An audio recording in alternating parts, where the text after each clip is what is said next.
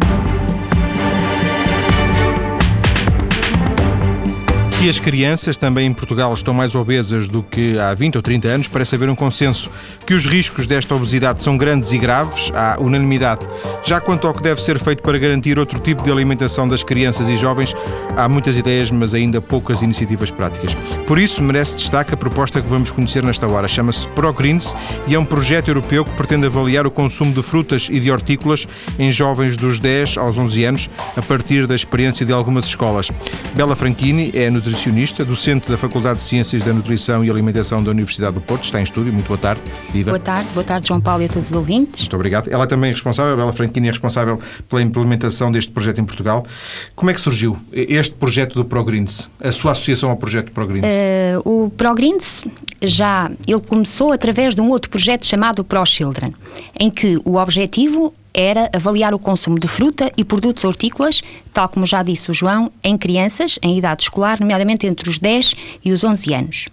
Para além de avaliar o consumo de frutas e hortícolas, tínhamos também como objetivo avaliar os determinantes de consumo, isto é, o que é que leva a um maior ou menor consumo deste mesmo grupo de alimentos.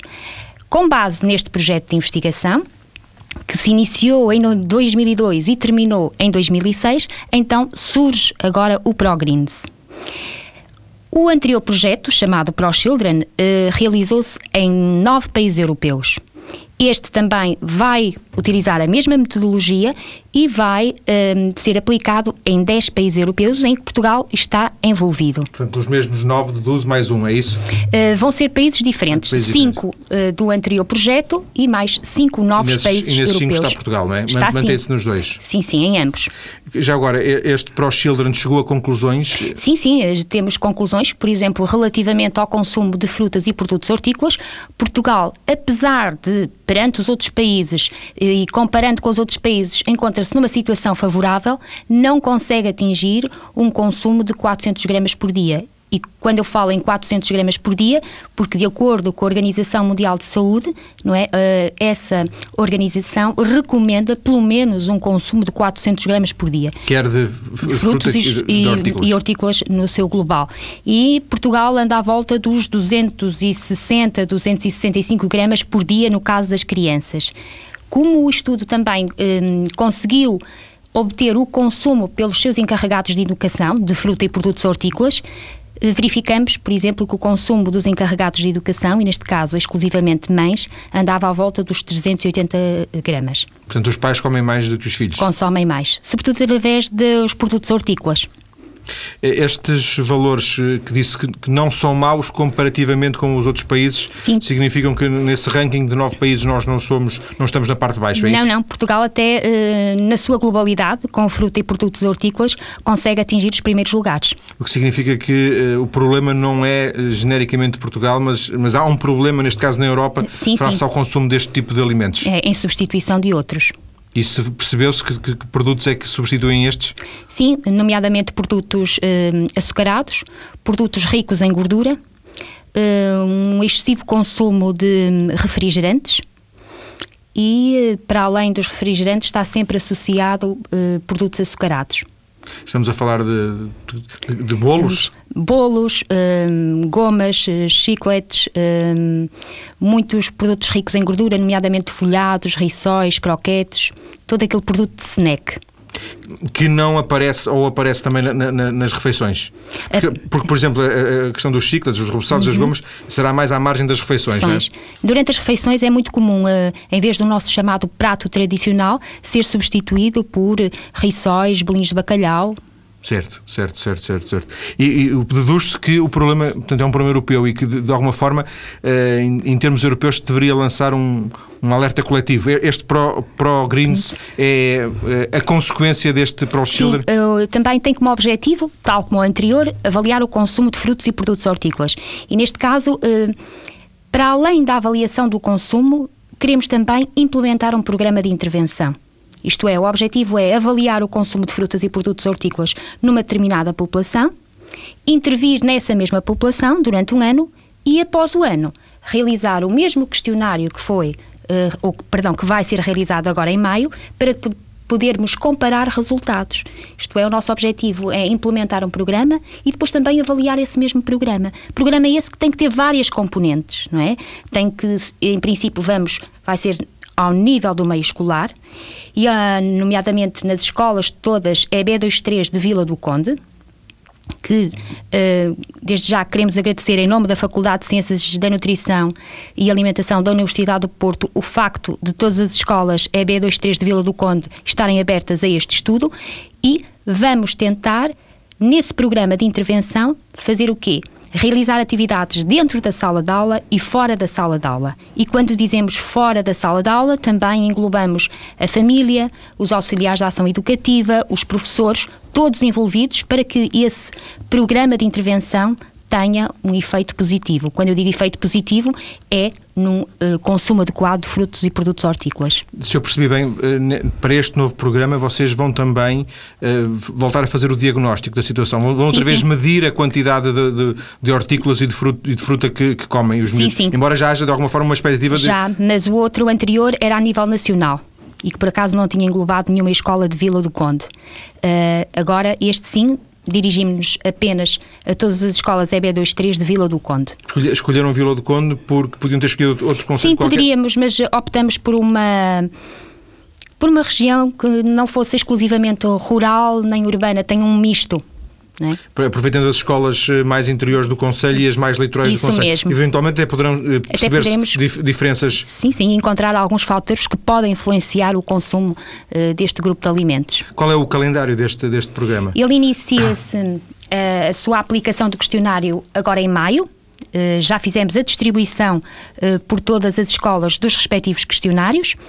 Durante o mês de maio para vai serem preenchidos na sala de aula para serem preenchidos isso mesmo alunos. durante uma sala de uma, uma aula um, paralelamente as crianças vão levar para casa um questionário dirigido aos pais um pequeno questionário e que depois será devolvido através do professor e daí do professor para um, a Faculdade de Ciências da Nutrição e Alimentação da Universidade do Porto este é a primeira, podemos dizer, este passo é a primeira etapa. Depois temos a segunda etapa, que é então implementar o programa de intervenção, que vai ser em outubro, setembro, outubro de 2009, ou seja, no próximo ano Sim. letivo. Durante um ano vamos fazer múltiplas atividades, tal como eu já referi, dentro e fora da sala de aula, e depois, uh, no ano letivo seguinte, em que as crianças já estão no sexto ano, não é? Vamos novamente inquirir essas mesmas crianças e verificar se houve mudança de comportamentos ou não relativamente ao consumo de frutas e produtos hortícolas e mesmo aos determinantes de consumo. Portanto, vão monitorizar os resultados, saber se valeu Sem a pena. Sem dúvida, isso mesmo. E é assim que se vai fazer em, toda, em todos os 10 países? Sim, Portanto, a mesma mais, metodologia. Portugal. Isso mesmo. Várias, temos várias reuniões ao longo deste projeto e para além dessas reuniões de presença, também temos conferências telefónicas todos os meses que vamos dando conhecimento e troca de experiências entre uh, os diferentes países. Este, este projeto é pago pela, pela, União, pela União Europeia, Europeia financiado pela, pela União Europeia. E quem é que. Quem é que uh, porque, uh, Coordena a nível internacional. Não, eu ia dizer até a nível.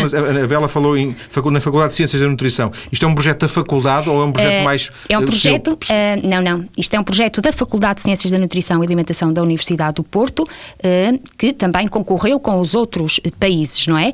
Neste caso, quem está a coordenar a nível nacional é a professora doutora Maria Daniel Vaz da Almeida a nível internacional, eh, quem coordena é o Instituto Karolinska, em nome da professora Aneta Ing. Mas há sempre, um, claro, a recolha de informação e de todos os outros países há um conjunto, tipo uma rede de informação Sim. e de troca de informação que nos ajuda a avançar um, a todas as etapas do processo. Algumas das fases, nomeadamente essa fase da intervenção no terreno, com as tais atividades que, que já aqui disse, dentro e fora da sala de aula, obrigam a algum esforço em termos do meio, meios, humanos, não é? Sim, sim. Serão, é a faculdade, através dos seus professores, dos seus monitores que, que se deslocam hum. às escolas, às famílias, é, é isso? Ou seja, vamos elaborar um conjunto de materiais. Uh, para além dos materiais, vamos também uh, formar uh, os professores, porque os professores aqui é o nosso veículo de informação para os nossos alunos, vão ser eles o alvo de todo este programa de implementação.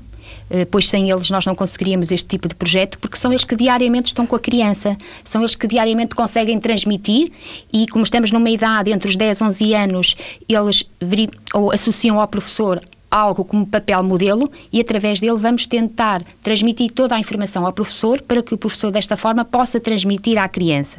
Independentemente disso também nós, faculdade, vamos estar presente em todas as escolas, em atividades extracurriculares e mesmo uh, curriculares, que possamos desta forma implementar o projeto. Porquê os, os miúdos dos 10 e 11 anos? Uh, por uma razão. Uh, em relação ao primeiro ciclo, normalmente a criança é muito influenciada pelos pais. Os pais é o modelo, é o modelo de referência, não é? A partir dos 10, a criança muitas vezes já começa a fazer refeições fora de casa, eh, já começa a associar ao, ao, que os amigos fazem e aquilo que está correto, ou seja, os pais deixam de ter tanta influência e passa a ser o grupo de amigos ou os chamados pares.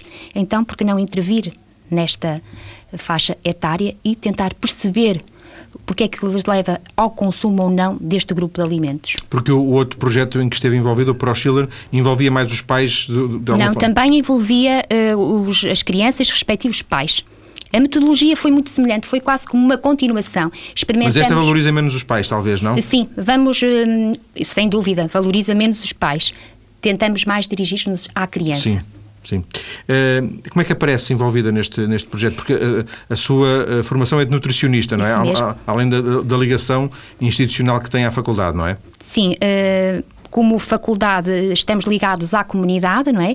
E também concorremos a vários um, programas e neste caso concorremos ao estudo Pro Children fomos contemplados e foi-me solicitada como nutricionista a minha colaboração. E estamos numa equipa multidisciplinar e aí a minha continuidade do ProChildren passou para o ProGreens e paralelamente também eh, estou a, a, desenvolver a minha tese de doutoramento nesta área. Portanto, vai aproveitar estes dados para, para a sua tese de doutoramento? Vou tentar, vou.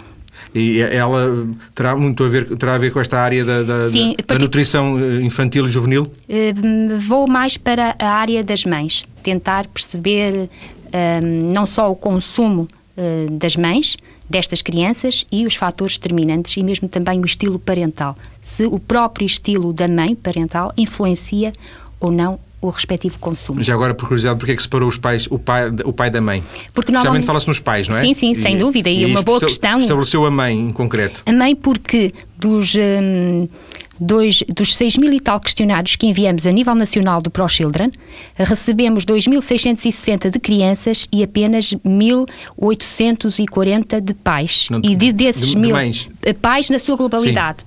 Uh, desses 1.860, apenas 1.000. Uh, Uh, 1660 eram mães. Portanto, o 80, restante, uns 80%, uns 80 seriam de mães. mães. E o resto eram pais. Então optei por uma amostra a maior amostra eram as mães. Normalmente é a mãe que responde e não o pai. Que tem a informação e, portanto, assim interessa-lhe. É, é, não é tanto a questão pedagógica, é mais a não, questão da, da, informação. De...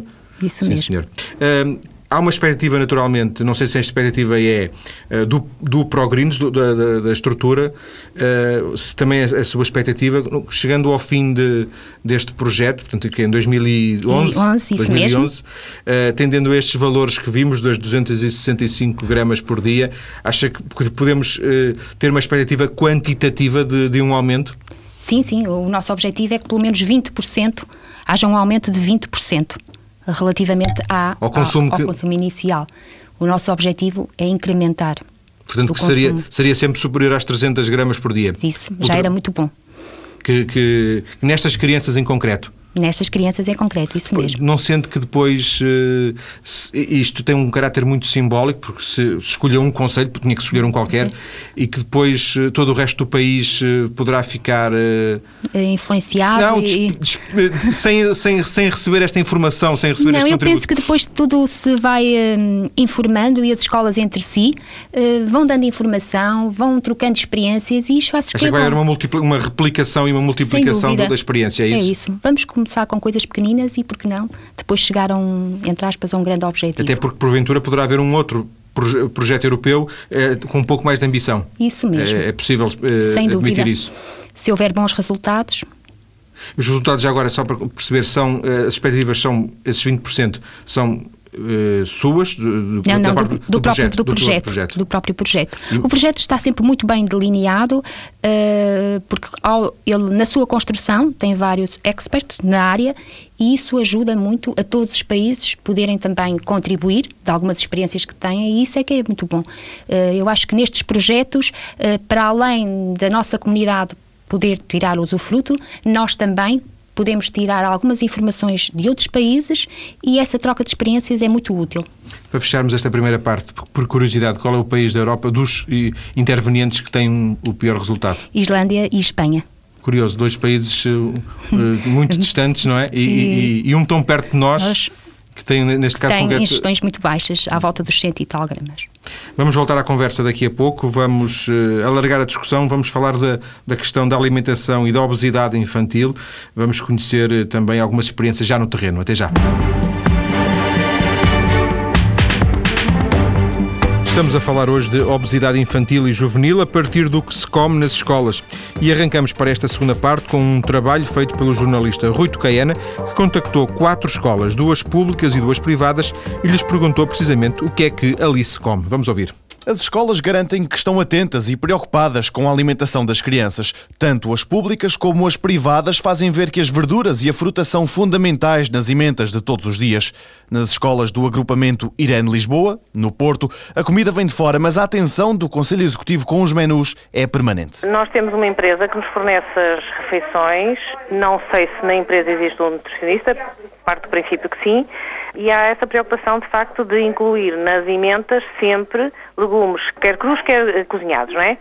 Eh, e fruta sempre, isso existe sempre. Em qualquer eh, refeição, eh, durante a semana, existe sempre essas duas componentes. Já no agrupamento de escolas das Antas, a professora Irene Silva afirma que há duas modalidades, tanto a comida que vem de fora, como aquela que é confeccionada dentro das escolas. A nossa escola é a B23, é uma empresa que fornece a alimentação, que é cozinhada cá no nosso refeitório, mas é tudo tratado com a empresa de fora.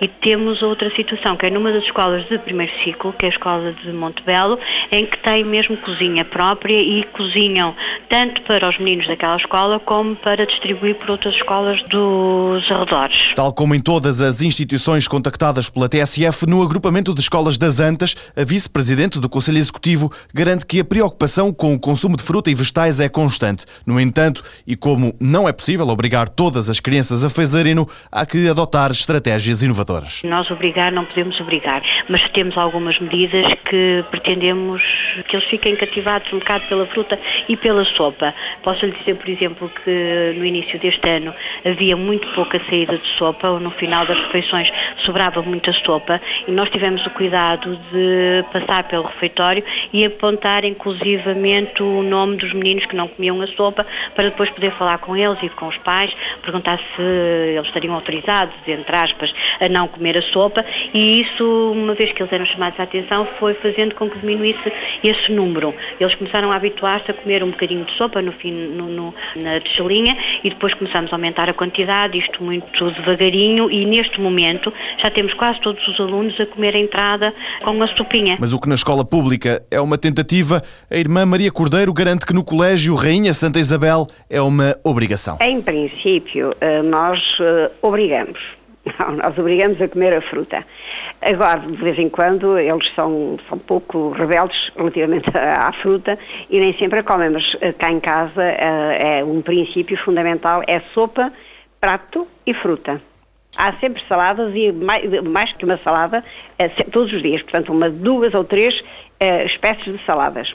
E as crianças uh, comem bem? É, que remédio, quer dizer, nós insistimos muito para que elas comam, não é? E se nas escolas privadas os pais têm algum poder de compra, nas instituições públicas nem sempre é assim. Irene Silva, do agrupamento de escolas das Antas, diz que a preocupação com a alimentação das crianças tem que existir porque, em alguns casos, é na escola que tem a refeição mais importante do dia. Aqueles que realmente comem na cantina e nós temos a ação social escolar uh, dá uh, senha ou, ou, na totalidade ou em metade a muitos alunos desta escola e, portanto, isso é um indicativo de que eles precisam de comer e precisam de comer bem, porque se calhar até temos aqui meninos que é a única refeição equilibrada que fazem durante o dia. Não quer dizer que não comam à noite, mas se calhar não comem tão bem como comem aqui na escola. E, portanto, isso é um princípio. Foi sempre, desde sempre, apostar muito na alimentação deles. Por outro lado, e como seria de esperar, nas escolas privadas os menus são de outro nível. Miguel Santos, diretor do Colégio João Paulo II, em Portimão, dá uma volta pela emenda de uma semana. Nós temos uma nutricionista que mensalmente nos faz uma emenda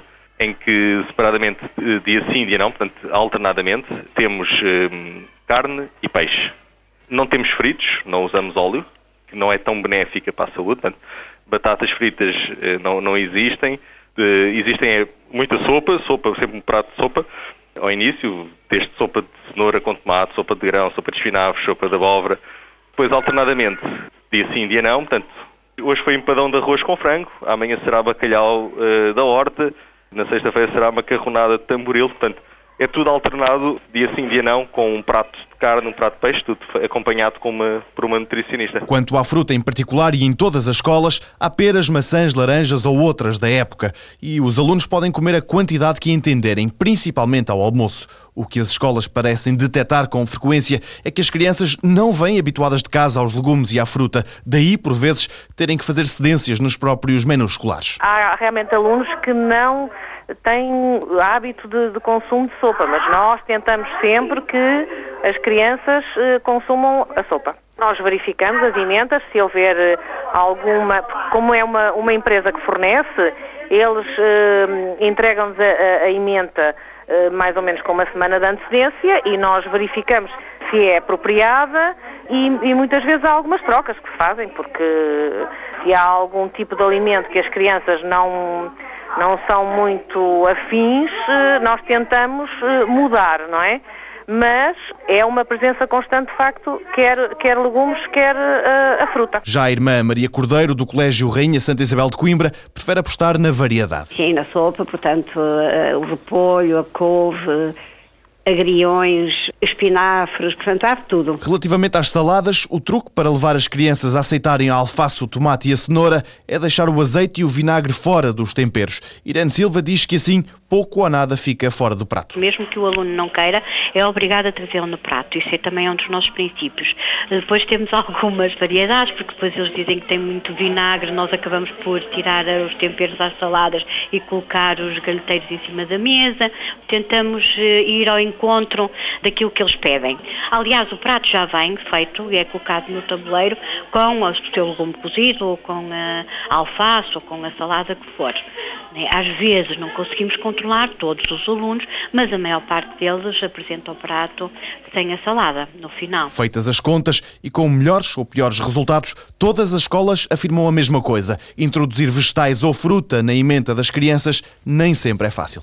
Eu volto à conversa com a nossa convidada de hoje, a nutricionista e docente da Faculdade de Ciências da Nutrição e Alimentação da, Facu da Universidade do Porto, Bela Franchini. As respostas que ouviu, as informações genericamente surpreendem-na, estão na linha daquilo que que, imaginava que fosse o comportamento genérico, das escolas? Sim, sem dúvida. É o que nós deparamos também em diversos, diversos estudos que temos vindo a desenvolver em meio escolar. Acontece tudo isto. O facto da sopa, dos produtos hortícolas terem dificuldade na introdução e que é necessário incentivar. E nota-se nesta reportagem que é necessário mesmo incentivar estes produtos, nomeadamente a sopa e os produtos hortícolas no prato ou em salada. Esta, esta dificuldade vem eh, de que vem das crianças em pequenino, elas comem toda a sopa, não é? É curioso. É, mas tal como uma, um dos entrevistados referiu, o grande problema muitas vezes é de casa. Uh, todos são pais ou tios e aqui há um papel muito importante. Porque como é que nós podemos obrigar uma criança na escola a ingerir determinados alimentos se em casa ela não ingere, não lhe obrigam, uh, não incentivam? O grande problema está aí. Muitas vezes eles nem conhecem determinados alimentos, ou nunca consumiram sopa de agrião ou outro tipo de sopa, e depois têm uma certa resistência para experimentar novos produtos. Acha que o facto das crianças uh, uh, serem obrigadas a comer, mas os pais não comerem sopa todos os dias, por exemplo, uh, pode fazer pode fazer alguma diferença?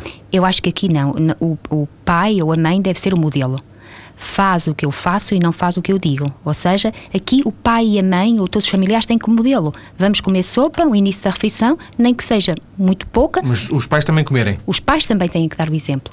Os pais têm que fazer, sentar à mesa, uh, consumir com as crianças, é fundamental, porque sem isso nós também, o meio escolar não pode atuar e também não pode ter bons resultados. Eu fazia esta, esta pergunta porque parte do pressuposto que mesmo muitos destes miúdos que hoje não gostam de sopa, sopa, a comeram quando eram pequenos e que de alguma forma se processou alguma coisa neste intermeio eh, entre o momento em que, deixaram, em que comiam e agora eh, o momento em que deixaram de comer eh, para, para, para não gostarem, porque eles em pequeninos de certeza que comiam, Sim. quase todos. Com certeza, a falta de hábito. Ou seja, houve ali uma paragem e então a criança depois depara-se um, na escola a ter que consumir determinados produtos que em casa nunca viu, ou lembra-se, mas já muito Sim. tarde, e acho que aí é fundamental o papel dos pais. Curiosa esta expressão da, da professora, penso eu, que dizia perguntámos aos pais se eles autorizavam, se, se autorizavam que os miúdos não comessem.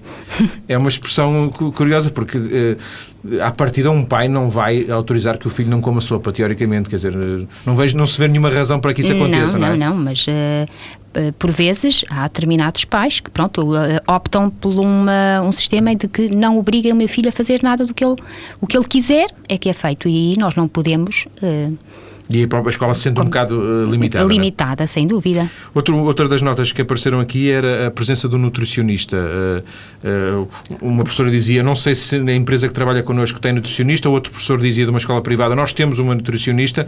é uma evolução esta, esta consciência? Sim, sem dúvida, porque através deste profissional de nutrição estabelece, pode estabelecer orientações a nível geral, que vão, de, certa, de certo modo, a nível de todo o meio escolar, Ehm, promover hábitos alimentares saudáveis. Muitas empresas concessionadas já têm um nutricionista e muitas delas até são formadas por uma grande equipa de nutricionistas.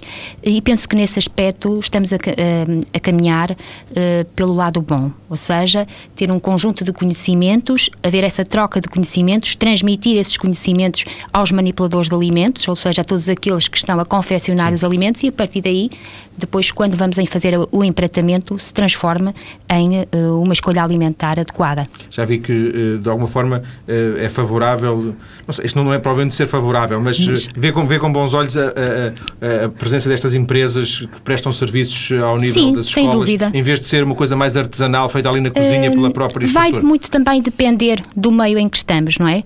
Uh, porque, por vezes, há escolas com um grande número de alunos e é impossível a chamada produção caseira, mas há outras escolas que têm um baixo número de alunos e, porque não, não, eh, pode ser também uma produção caseira, mas desde que tenha os princípios básicos de higiene e princípios básicos de uma alimentação adequada. Isso é muito importante. O nutricionista quer numa equipa de uma empresa concessionada, quer um nutricionista a nível individual e a prestar apoio. Outro, outra das notas que eu retive aqui, da, daquilo que se ouviu, uh, alguém dizia que muitos dos miúdos, eu penso que era no, no público, no público, só fazem esta refeição, ou, ou, basicamente esta refeição, o almoço, é a refeição mais importante do dia. Isto surpreende ou não? Uh, não, não surpreende, porque dos vários estudos também temos vindo a desenvolver, na realidade uh, o almoço é aquela refeição, entre aspas, mais completa, porque depois temos o lanche, não é? E muitas vezes o jantar um, são alimentos menos adequados. Um, tipo a comida rápida, entre aspas, e que não se, trans, não se transmite, não há um consumo de fruta, não há o consumo de sopa e muitas vezes só de, de, de um, alimentos processados e submetidos ao método de confecção frito de alguma forma isto também poderá eh, relacionar-se com questões económicas e de alguns pais que com, eventualmente com mais dificuldades que ehm, podendo não ter dinheiro, dinheiro. poderão basear-se na alimentação do almoço, uma vez que essa é da ação social escolar, por exemplo, é da escola uhum. e portanto à noite poderá Penso que o, aqui o fator económico não tanto, mas também a, a falta de informação, porque por exemplo, se formos utilizar um frito, fica-nos muito mais caro do que se uh, aplicarmos um cozido ou um estofado. Eu acho que aqui o grande problema é a falta de informação. Certo, sim senhor. Um, alguns alguns uh, dos professores uh, que ouvimos uh, falavam em pequenos truques para... Estratégias. É, estratégias. Por exemplo, esta de deixar o, o, os temperos de fora. Com certeza. Ou uma, uma, coisa interessante, temos várias saladas. Achei isso interessantíssimo, porque é uma sofisticação, não é? é? Que habitualmente nós vemos é uma salada e a senhora dizia, a professora dizia, temos vários tipos de salada, três é. tipos diferentes para tentar agradar a vários. A variedade é fundamental. E mesmo como costumamos dizer na nossa gíria, os olhos também comem.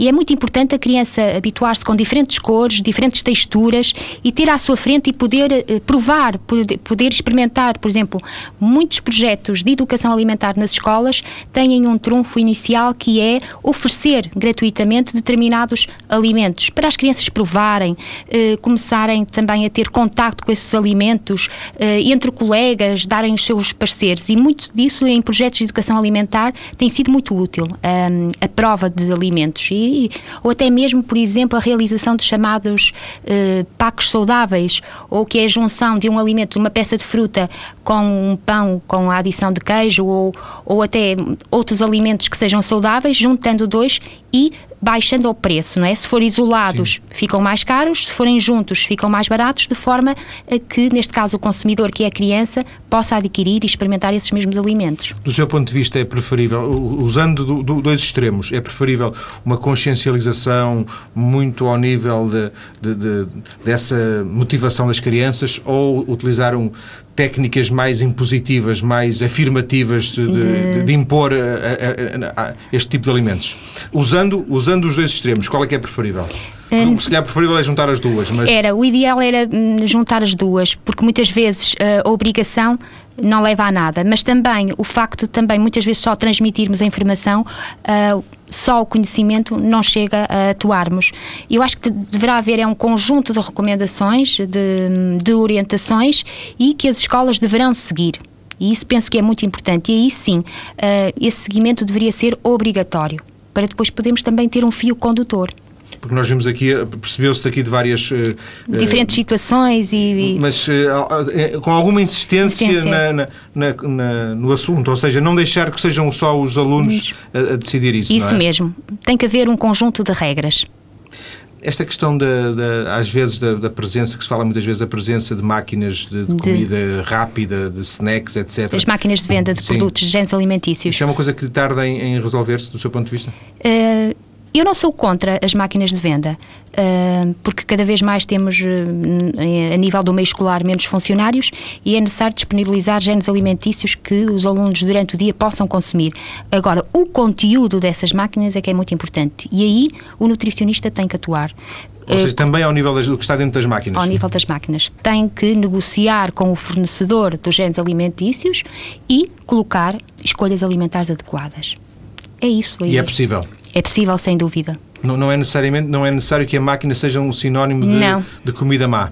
Nem, não, não. Eh, há diferentes formas, por exemplo, desde a água, substituindo os refrigerantes, uh, alguns sumos, uh, sandes com queijo, com fiambre ou até outros recheios, uh, bolachas com pouco açúcar e pouca gordura, fruta, que também já é possível colocar nessas máquinas, uh, iogurtes, uh, leites fermentados. Há uma série de genes alimentícios que são saudáveis e podem fazer parte de uma máquina de venda. Por que não avançar nessa, nesse sentido?